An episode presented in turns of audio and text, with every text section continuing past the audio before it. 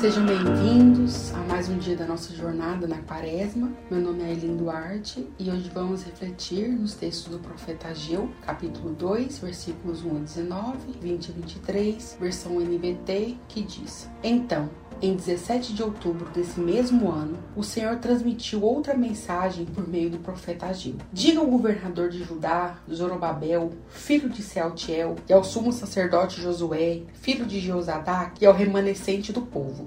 Algum de vocês se lembra deste templo e de sua antiga glória? Como ele lhes parece agora em comparação com o anterior? Deve parecer insignificante. Mas assim diz o Senhor: Seja forte, Zorobabel. Seja forte, sumo sacerdote Josué, filho de Jeozadak. Sejam forte todos vocês que restam na terra.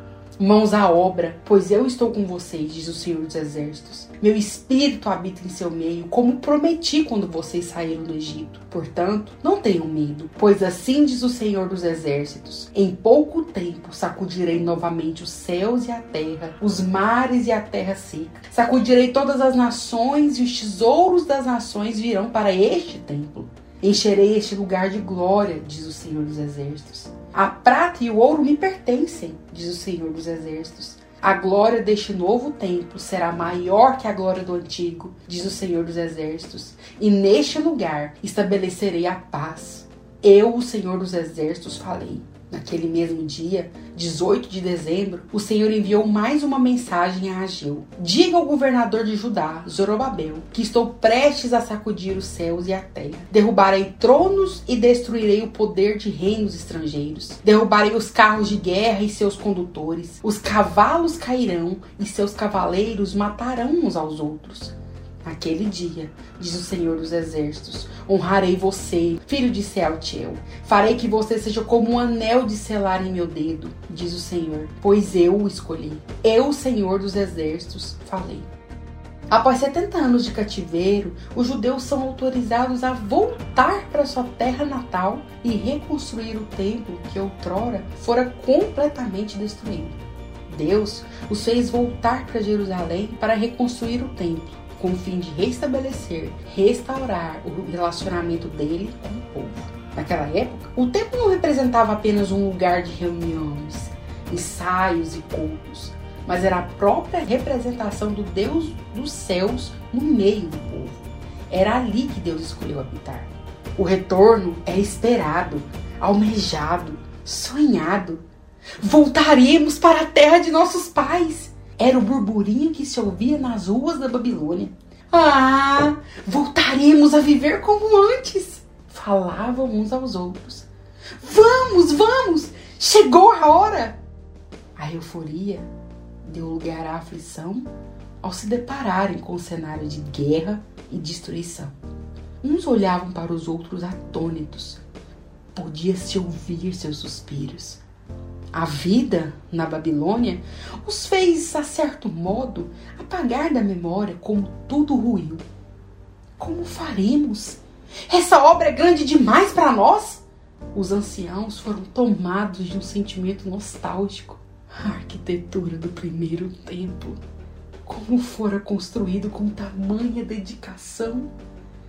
Ah, seus entalhes de querubins palmeiras, candelabros, lâmpadas e flores de ouro, os utensílios muito bem separados e cuidados, aquele cheiro de incenso, as roupas adornadas. Os tempos nós vivemos. A desolação e os destroços daquele primeiro templo, que antes era majestoso, suntuoso, em nada se comparava com o segundo templo que seria construído aquilo que se propunham a fazer era insignificante, ao menos às vistas daqueles anciãos que choravam em alta voz. O segundo templo era o prenúncio daquele que haveria de vir, que não habitaria em templos feitos por mãos humanas, mas nos corações daqueles que crescem em sua mensagem. A reconstrução foi iniciada. Edificaram o altar ao Deus de Israel holocaustos contínuos ao Senhor, organização, planejamento financeiro, divisão de responsabilidades, equipe de trabalho, líderes, carpinteiros e pedreiros. Uns retiram os escombros, outros preparam as ferramentas, compra de materiais, importam madeiras do Líbano. O trabalho é pesado, retiram mais escombros, o barulho da obra. A missão parecia impossível, cansativa. Ufa! Os alicerces estão lançados. Os fundamentos da reconstrução do templo estavam postos. Os sacerdotes vestiram suas roupas do ofício, antes aposentadas, e tomaram suas trombetas. Os levitas logo pegam seus símbolos e dão-lhe louvores e adoração. Dança, rendição, gratidão, altas gargalhadas preenchem aquele ambiente. Inimigos se levantam, tramam mentiras contra eles. A ordem do rei Astaxerxes é clara: parem a obra! A reconstrução foi paralisada. Mas e agora? Todo esse trabalho foi em vão? De que valeu tanto esforço? Dizia alguns trabalhadores. Frustração, desânimo, apatia, comodismo e frieza tomava conta dos judeus. Ainda não chegou a hora de reconstruir a casa do Senhor. Vamos construir as nossas casas até que chegue o momento oportuno. Era o que se ouvia dioturnamente na vizinhança. Começaram a tirar os olhos do propósito para o qual haviam retornado a Jerusalém e passaram a cuidar dos seus próprios interesses. Alguma semelhança com as nossas vidas? Assim como nossos antepassados, também somos chamados a reconstruir templos. A glória da segunda casa seria maior que a da primeira, porque a segunda casa fala da glória do Deus Criador habitar em sua criação. Não no meio, não entre, mas dentro. Fala da era messiânica que estava por vir. Eu sou o templo, você é o templo. No entanto, algumas dessas nossas empreitadas são reveladas em templos para nosso próprio deleite, para as nossas vaidades, templos para nossa estabilidade financeira, para nossa segurança, e acabamos por deixar para depois o templo que Deus quer que construamos. Nosso templo, muitas vezes, permanece devastado, em ruínas e destroços, como o templo de Jerusalém. Permanece um templo de pecado, permanece sem transformação sombrio e deserto.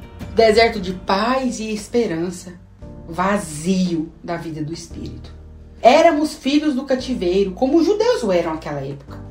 Mas aprove ao Senhor nos transportar das trevas para a luz. No entanto, tantas vezes, ao invés de edificar nossos templos, que é a nossa vida, de maneira digna, segundo a vocação pela qual fomos chamados, vamos nos perdendo nas vãs construções, onde a traça e a ferrugem corroem. Ouviu-se a voz do Senhor por meio do profeta Ageu. Por que vocês vivem em casas luxuosas enquanto minha casa continua em ruínas? Após o advento da pessoa de Cristo, seu sacrifício e ressurreição, eu sou essa casa. Você é essa casa. Devemos considerar os nossos caminhos, considerar nossas construções. Posto que semeamos muito e temos recolhido pouco. Comemos, mas não nos fartamos. Bebemos, mas não somos saciados. Vestimos, mas ninguém se aquece. E o que recebe salário, recebe num saco furado que se perde no caminho. Esperamos o muito, mas eis que veio a ser pouco. E esse pouco, quando trazemos para casa, ele, o Senhor, tem dissipado como um sopro. Por qual razão? Pelo fato que a casa do Senhor está deserta, enquanto cada um de nós corre e constrói a nossa própria casa, buscando ganhar a nossa vida. Tiramos os olhos do templo eterno, do reino vindouro, e gastamos e nos deixamos gastar em nossas próprias construções. Nossas torres são luxuosas, ricas e confortáveis. Construções aplainadas, muito bem forradas. Mas nosso templo está em ruínas. Nossa vida está deserta. O que fazer? Ser forte. Se arrependam. Mãos à obra. É a mensagem de Agil ser forte para deixarmos as construções das nossas mãos perecerem.